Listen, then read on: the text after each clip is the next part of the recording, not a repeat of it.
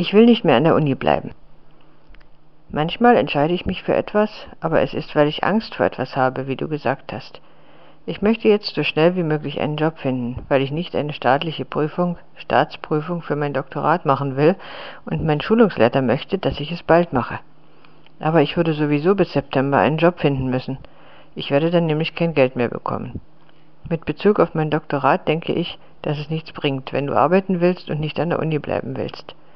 Das nächste Mal werde ich dir schreiben, warum ich das denke.